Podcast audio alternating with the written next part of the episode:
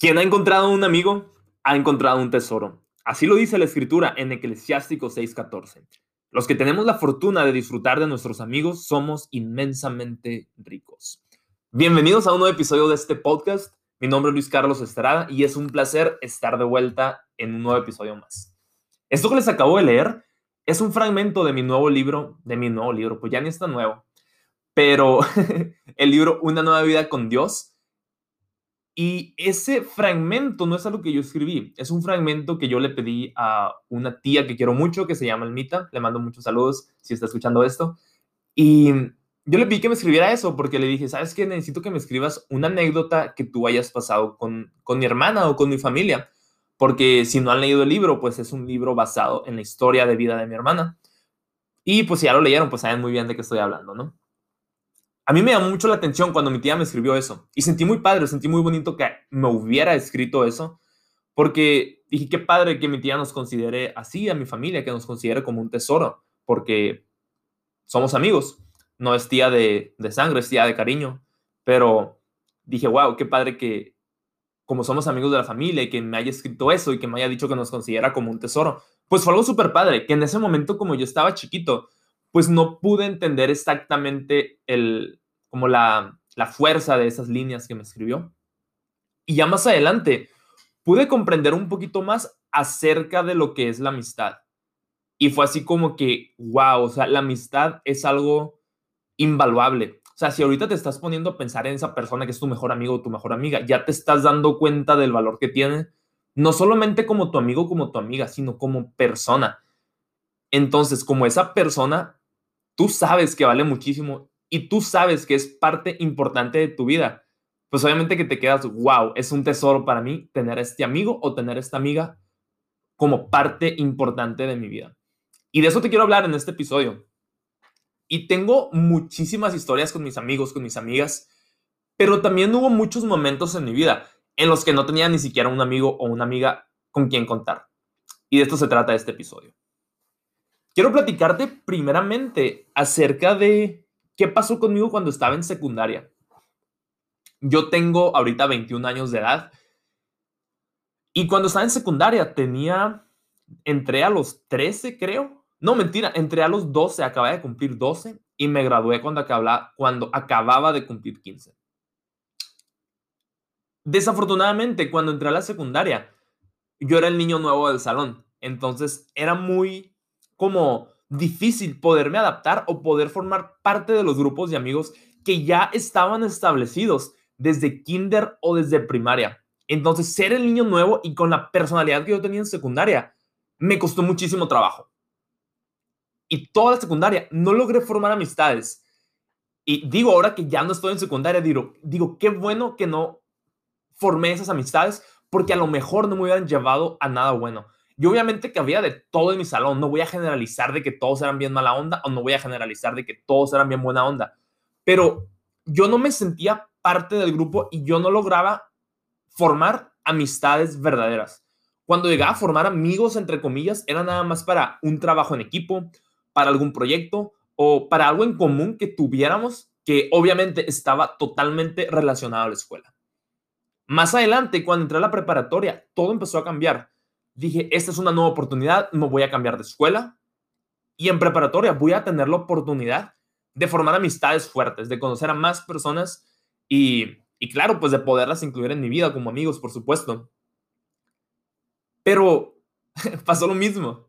Yo tenía y tengo todavía, para ser honesto, estándares muy altos en mí mismo. Y obviamente también tengo estándares muy altos en las personas, ya sean mis amigos, ya sea mi familia, sea quien sea. Pero cuando estaba en la preparatoria, yo honestamente fui muy abierto y dije, ok, voy a, voy a tratar de conocer a cuánta gente sea posible. Y al inicio era fácil. Era fácil tener temas de conversación, era fácil platicar con las nuevas personas. Digo, yo era el nuevo, eh, también era el nuevo, pero ya a lo mejor como más maduro, ya teníamos 15, 16 años, entonces ya era más fácil poder tener conversaciones un poco más maduras, ¿no? Pero tampoco fue así.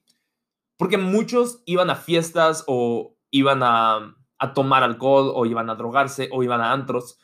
eso era como que lo que estaba de moda. No sé si está de moda todavía en todas las preparatorias, pero al menos en mi propio caso, esa era la moda. La salidita del fin de semana era eso. Y siempre he tenido una mentalidad a largo plazo, y no es por ser, no es por sonar enfadoso, pero siempre he pensado de que, a ver, yo me visualizo con este grupo de personas a lo largo de mi vida, o qué me va a aportar este grupo de personas a mi vida. Y si yo no me visualizo teniendo una amistad a largo plazo con esas personas, y si yo no me visualizo como que obteniendo algo positivo para mi vida gracias a que voy a estar rodeado de esas personas, digo, ¿sabes qué? Prefiero no perder mi tiempo. Y creo que también tengo amigos que también de seguro lo observan de la misma manera. Porque creo que lo que no creo, estoy seguro que lo más valioso que tenemos es nuestro tiempo. Así que hay que invertirlo de una manera pues inteligente. Y cuando pasaban esas cosas en la preparatoria, dije, ok, o sea, mejor voy a tratar de formar grupos de amigos con personas que sí me aporten a mi vida. Y si te soy bien honesto, salí de la preparatoria después de tres años con muy pocos amigos. Te puedo decir que son como tres o cuatro personas que por supuesto que me sé los nombres, sé exactamente quiénes son, porque son las únicas personas con las que todavía mantengo contacto. Y precisamente ayer estaba hablando con un amigo de la preparatoria, creo que es, considero que fue mi mejor amigo de la preparatoria, al JP, le mando saludos, que me va a hacer la introducción de este podcast bien próximamente. Y yo, yo considero a él que ha sido la, creo que fue la única persona que, con la que realmente pude formar una amistad que siento, o sea, todavía seguimos en comunicación, todavía seguimos hablando. ¿Y, ¿Y por qué? Porque me apoyó muchísimo cuando estábamos en la preparatoria. Los primeros dos años ni nos hablábamos porque estábamos en salones diferentes pero el último año de preparatoria, él se sentaba atrás de mí en el salón casi en todas las clases. Entonces, casi todos los trabajos que hacíamos en equipo, siempre estábamos juntos. Y creo que yo pude aprender mucho de él y él pudo aprender mucho de mí. Entonces, fue así como que estar aportando conocimiento de él para mí y de mí para, y de mí para él. Entonces, fue algo muy, fue algo muy importante para mí que yo considero. Yo creo que las amistades fuertes son aquellas que se impulsan mutuamente a crecer. Y ya tiempo después, cuando entré al colegio, cuando ya entré a la universidad, que creo que ya les he mencionado en otros podcasts, yo me fui de Hermosillo a Estados Unidos a estudiar la carrera. Entonces también era el nuevo. Y ahora sí que era el nuevo y sin conocer a nadie y en muchas ocasiones sin hablar el idioma, porque como batallé mucho en aprender inglés, pero también tuve la oportunidad de platicar con muchísimas personas y conocer a muchísimas personas que su primer lenguaje era el español.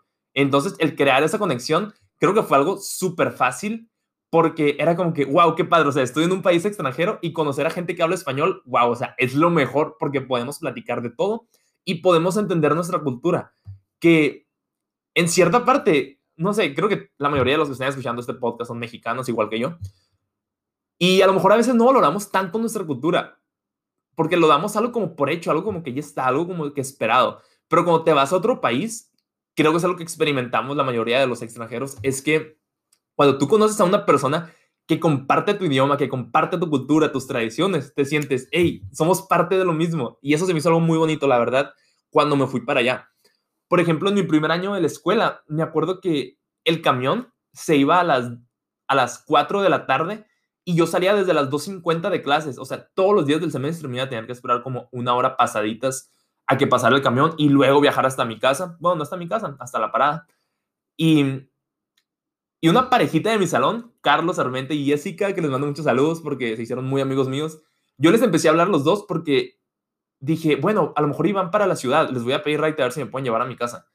Y como mi casa quedaba muy céntrica, quedaba muy de pasada, todo el semestre ellos fueron mi raite. O sea, yo, yo los conocí pidiéndole raite y pues se terminaron haciendo grandes amigos míos y la verdad eso fue como que, wow, o sea, se me hizo algo muy padre poder contar con gente, con gente así, o sea, que incluso sin conocer estaban dispuestos a ayudarme. Eso creo que es algo muy, muy valioso que, que yo considero. Y luego también conocí a Andrés, que se terminó convirtiendo en uno de mis grandes amigos y me apoyaba muchísimo con los raites, incluso a veces viajábamos juntos a Hermosillo y me daba el raite, entonces era muy padre como poder estar rodeado de tantas amistades. Y hubo un cierto punto de mi vida en el que me puse a pensar, qué impresionante que tardé seis años sin tener amigos y te digo literalmente sin tener amigos, porque a lo mejor eran compas, o eran compañeros, o eran camaradas, pero tener amigos así, de esta calidad, de estos estándares tan altos que yo tenía de encontrar a gente tan, tan así, tan buena, tan, tan servicial, que siempre iban a estar contigo, fue algo que tardó muchísimos años. y de repente llegar a un colegio, llegar siendo el extranjero y poder tener la oportunidad de crear amistades tan fuertes fue algo que me marcó por completo. Si te soy bien honesto, fue algo que a mí se me hizo, wow, es una bendición que viene de Dios impresionante. Tantos años sin tener amistades fuertes y de la nada que me caigan un chorro de amigos tan, tan fregones, porque son unos fregones, la verdad. La verdad se sintió bien padre. También, por ejemplo, me di cuenta del apoyo que me daban, porque muchos de mis amigos con los muchos de mis amigos que hice en la escuela, ellos ellos no eran foráneos, ellos no eran extranjeros, ellos vivían ahí mismo en la ciudad. Y creo que ellos fueron muy empáticos conmigo, tratando de entender que yo no tenía tantas posibilidades como ellos. Porque a lo mejor si yo necesitaba, la ciudad me quedaba lejos, si necesitaba ir al Walmart o, si necesitaba ir a misa o si necesitaba ir por medicinas, por comida, lo que sea muchas cosas sí me quedaban lejos y andaba a pie o andaba en camión o andaba en raites. Y creo que ellos fueron muy empáticos en ese sentido. O sea, lo que yo más valoraba de ellos en cuestión de cuando ellos me apoyaban era cuando me daban raites, cuando me daban raite a misa, cuando me daban raite al Walmart. O sea, esas cosas que pueden parecer muy sencillas, para mí valían muchísimo. Porque ellos eran las personas que me sacaban del apuro cuando más lo necesitaba. Por ejemplo, en enero de este año, me enfermé la primera semana de clases. Es más, el primer día me enfermé. Espero que no haya sido coronavirus. Pero me acuerdo que el primer día de clases me dio calentura. Y yo, a la bestia, ya me voy a enfermar. Y estaba haciendo muchísimo frío, me acuerdo. Y pasé los siguientes dos días así, pero la fiebre bajaba. Imagínate, o sea, capaz si fue coronavirus, pero pues en ese entonces creo que nadie sabía nada de eso. Y cuando cuando llegó el viernes, yo estaba platicando con una amiga por mensaje y le dije, oye, si de pura casualidad, no mentira, en un jueves. Y le dije, si de pura casualidad vienes mañana viernes a la escuela, te puedo encargar unas medicinas y aquí te las pago. Me dijo, sí, me dijo, no hay problema. Mañana mándame mensaje, dime cómo amaneciste y si te sigues sintiendo mal, te voy a llevar las pastillas, me dijo. Y yo, ah, súper bien. Y ya el siguiente día, ella de que, hey, ¿cómo amaneciste, Luis? Y yo, la neta, la neta, me siento súper enfermo. Todavía traía mucha calentura, me dolía la cabeza. Y ese día me tocó trabajar desde las 8 hasta las 4 y media de la tarde. Entonces, de hecho, mi jefa, Angie, le mando saludos, me dijo, Luis, si quieres te puedes ir, me dijo, te puedes ir a dormir a tu cuarto, porque mi cuarto quedaba ahí mismo en la escuela, en los dormitorios, y pues la oficina también. Entonces le dije, no, no, no, sí puedo seguir trabajando, sí puedo seguir trabajando. Y pues así me quedé como hasta las cuatro y media que ya salí. Y ya mi amiga me llevó las medicinas y, y fue algo bien padre, o sea, porque me di cuenta del apoyo que tenían por parte de ella, porque ni siquiera necesitaba ir a la escuela. O sea, literalmente nada más fue para hacerme el paro y llevarme las medicinas en un, en un viernes, porque si no, pues mira, tenían que esperar hasta el lunes. Y cuando llegó, ni siquiera aceptó que se les pagara, o sea, hasta le tiré el billete del carro, lo sacó y me lo devolvió, y fue así como que, wow, o sea, me dijo, siempre, siempre me apoyas mucho tú, me dijo, en todo lo de la escuela, déjame apoyarte con eso. Y la verdad fue algo que yo valoro y valoré mucho en ese momento también. O sea, contar con ese tipo de amigos es como que, wow, o sea, creo que no todos tenemos la fortuna de tener amigos de la clase de amigos que estoy seguro que tú y yo tenemos. Así que tenemos que, tenemos que valorarlos más todavía. Así como nosotros somos a lo mejor el mejor amigo, o, si eres mujer, pues eres la mejor amiga de alguno de tus amigos o amigas. Creo que nos tenemos que valorar todavía más de lo que nos valoramos. Porque imagínate cuántas personas no tienen amigos como tú eres o como los que tú tienes. Eso es algo que la verdad me deja pensando y creo que hay que valorarlos más a, esas personas que nos rodean. Y luego, otro amigo que me apoyó muchísimo, que nunca se me va a olvidar, el Paquito. Saludos, Paquito, si estás oyendo esto, que yo sé que sí los escuchas. El Paquito me ayudaba mucho, me ayudó mucho durante todo un verano porque nos metimos a una liga de softball juntos en Douglas, porque nos metimos al gimnasio juntos todo el verano, a karate fuimos un día también, de hecho, y siempre me apoyaba un chorro con los rides, o a veces de que me decía Luis, o sea, incluso él solo se ofrecía de que Luis, ¿quieres que pase por ti para irnos al campo de soft? ¿O quieres que pase por ti para irnos al gym? Y como el gym quedaba muy cerquita de la casa, el gimnasio, pues era como que a veces le decía, no, no, le dije, todo bien, yo me voy caminando, nos vemos en el gimnasio, o yo me voy corriendo. Pero muchas veces yo andaba bien cansado y es como que sí, paro, dame ride, pasa por mí. Igual, o sea, sentir ese apoyo de que a veces nos da vergüenza a nosotros pedir apoyo de nuestros propios amigos, pero cuando tus propios amigos te ofrecen los favores, es como que, wow, o sea, qué mejor que eso. Y creo que me ha pasado también estando del otro lado de la moneda, cuando sé que algún amigo o alguna amiga necesita ayuda y a lo mejor por vergüenza no me piden ayuda, es como que, hey, ¿en qué te puedo ayudar? O, sé que necesitas ayuda en esto, dime cómo te puedo ayudar en eso. Entonces, qué padre poder estar de ambos lados de la moneda, porque creo que es mucho mejor ser la persona que puede ayudar a ser la persona que necesita ser ayudado. Digo, en ambas posiciones vamos a estar en algún momento, o estamos incluso. Pero, por ejemplo, a lo mejor en cierto grupo de amigos, tú eres quien tiene más que aportar, entonces tú eres quien tiene que ayudarlos más. Pero a lo mejor en otro grupo de amigos, tú eres la persona que más necesita ayuda. Como a mí me pasó, por ejemplo, cuando estaba estudiando ya, yo era el que más necesitaba ayuda con los raites, con el transporte, todas esas cosas. Y qué padre que incluso ellos ofrecían muchas veces. Eso, quiero que más que amigos, yo creo que son hermanos, son gente tan empática que yo los considero hasta mis hermanos de cariño. Luego también, por ejemplo, este semestre, o incluso desde el semestre pasado, desde el año pasado, ya, ya han pasado dos semestres, Emilio me ayudaba muchísimo llevándome a misa. Este semestre me ayudaba llevándome a los eventos de algunos clubs que teníamos, algunos eventos de los clubs que teníamos. Y, y, a misa igual me llevaba y era como que qué padre tener un amigo que comparte mi fe, que me puede llevar a misa. Y él viajaba para la escuela a recogerme porque yo vivía en los dormitorios, luego nos íbamos a misa, luego me llevaba de vuelta y ahí nos quedábamos jugando billar y ping pong. Entonces era también como que pasar el rato padre después de misa con tu amigo. Entonces se me hacía muy padre la forma en la que el Emilio me ayudaba también. Tremendo amigo y tremenda persona sobre todo.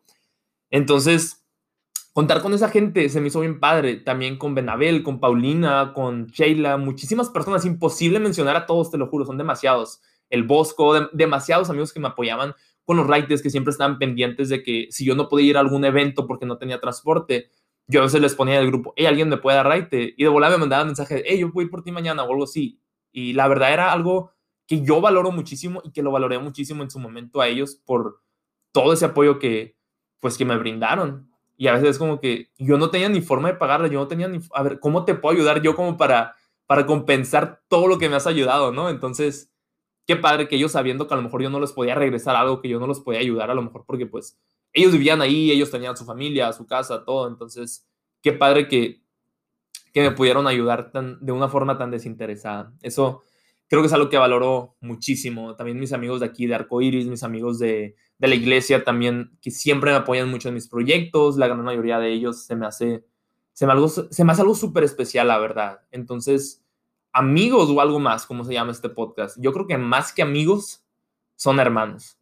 Y creo que cuando tenemos la oportunidad de llamarles hermanos a nuestros amigos, creo que la conexión se vuelve muchísimo más fuerte todavía. Muchas personas dicen, ah, pero es que los amigos de antigüedad son los más importantes. Y yo así como que, no, o sea, yo he tenido amigos con los que llevo un año de amistad o dos o tres años de amistad, que puede sonar poco. Y yo es como que no, o sea, han sido los mejores amigos que he tenido en mi vida y han sido los amigos que quiero tener para siempre. Entonces, entre más los valoremos a nuestros amigos y entre más los cuidemos, creo que podemos alcanzar muchas, muchas, muchas cosas juntos. Como hermanos incluso, más, más que amigos. Igual en el béisbol, con mis amigos el Cañes, el Andrés, el Omar, el, David, el Pitayo, que le digo. Saludos, Pitayo. Ya sé que no escuchas esto. Pero sí, o sea, contar con gente tan importante en tu vida, contar con esos hermanos, esa familia que tú mismo creas, que yo les llamo amigos, se me hace algo súper importante, la verdad. Creo que todos deberíamos de darnos el tiempo de pasar más tiempo con nuestros amigos, incluso si están a distancia o incluso si no los puedes ver, incluso si no puedes a lo mejor hacerles un FaceTime, márcales por teléfono, aunque no los vayas a ver por, el, por la pantalla. Y a mí me encanta, de hecho. Creo que mis amigos más cercanos son testigo de que me encanta hacer FaceTime, llamadas y que todo el santo día les estoy llamando. Creo que es algo que, que se me hace bien padre, la verdad. Es como una forma de verlos en medio de la pandemia. Igual cuando estaba estudiando en el otro lado, les hablaba a mis amigos de Hermosillo por FaceTime o por llamada y si no me contestaban, les insistía un chorro y ya que Luis, ¿cómo das lata? Entonces, se me hace algo, se me hace algo muy padre, la verdad, eso. Y obviamente que hay diferentes tipos de amigos, porque creo que en este rato te mencioné mis amigos de la escuela, mis amigos de los clubs, mis amigos del béisbol, mis amigos de, de lo que sea. Pero hay diferentes grupitos. Hay amigos de la iglesia, hay amigos de fiesta, hay amigos de deporte, hay amigos de escuela. Y luego están los amigos de la vida, que creo que son los más importantes. Yo personalmente amigos de fiesta no tengo, porque la verdad no me gusta salir al, al desmadre casi. Soy, soy medio desmadroso, pero no en ese sentido. No me gusta andar en fiestas donde hay alcohol, donde hay drogas, donde hay ese tipo de cosas. A mí la verdad no me gusta, entonces no tengo ese tipo de amigos. Pero me encanta el ambiente del deporte, por ejemplo. Entonces tengo muchos amigos con los que, con los que lo que tenemos en común es el deporte. Por ejemplo, el domingo pasado salí a correr con uno de mis mejores amigos, el Pitayo, y nos fuimos a correr un parque y súper chilo, o sea, no nos veíamos como desde diciembre y estuvo bien buena la plática, corrimos, hicimos ejercicio súper bien. Y por ejemplo, ahora en la tarde quiero ir con un amigo a las cajas de bateo y también, o sea, es amigo de deporte, entonces se me hace muy padre como, bueno, de hecho no es amigo de deporte, él es amigo de la iglesia, pero lo invita a las cajas de bateo. pero se me hace muy padre también cómo a veces ese tipo de cosas que tienen en común se puede potencializar para formar una amistad que se puede convertir en vida algunos amigos que yo hice jugando béisbol desde chico, o a lo mejor ya no tan chico, se convirtieron en amigos de vida. O sea, y es un ambiente sano, eso se me hace padrísimo. Pero también, por ejemplo, están los amigos de la escuela con los que muchas veces cortamos comunicación solamente porque se terminó el semestre o solamente porque nos graduamos.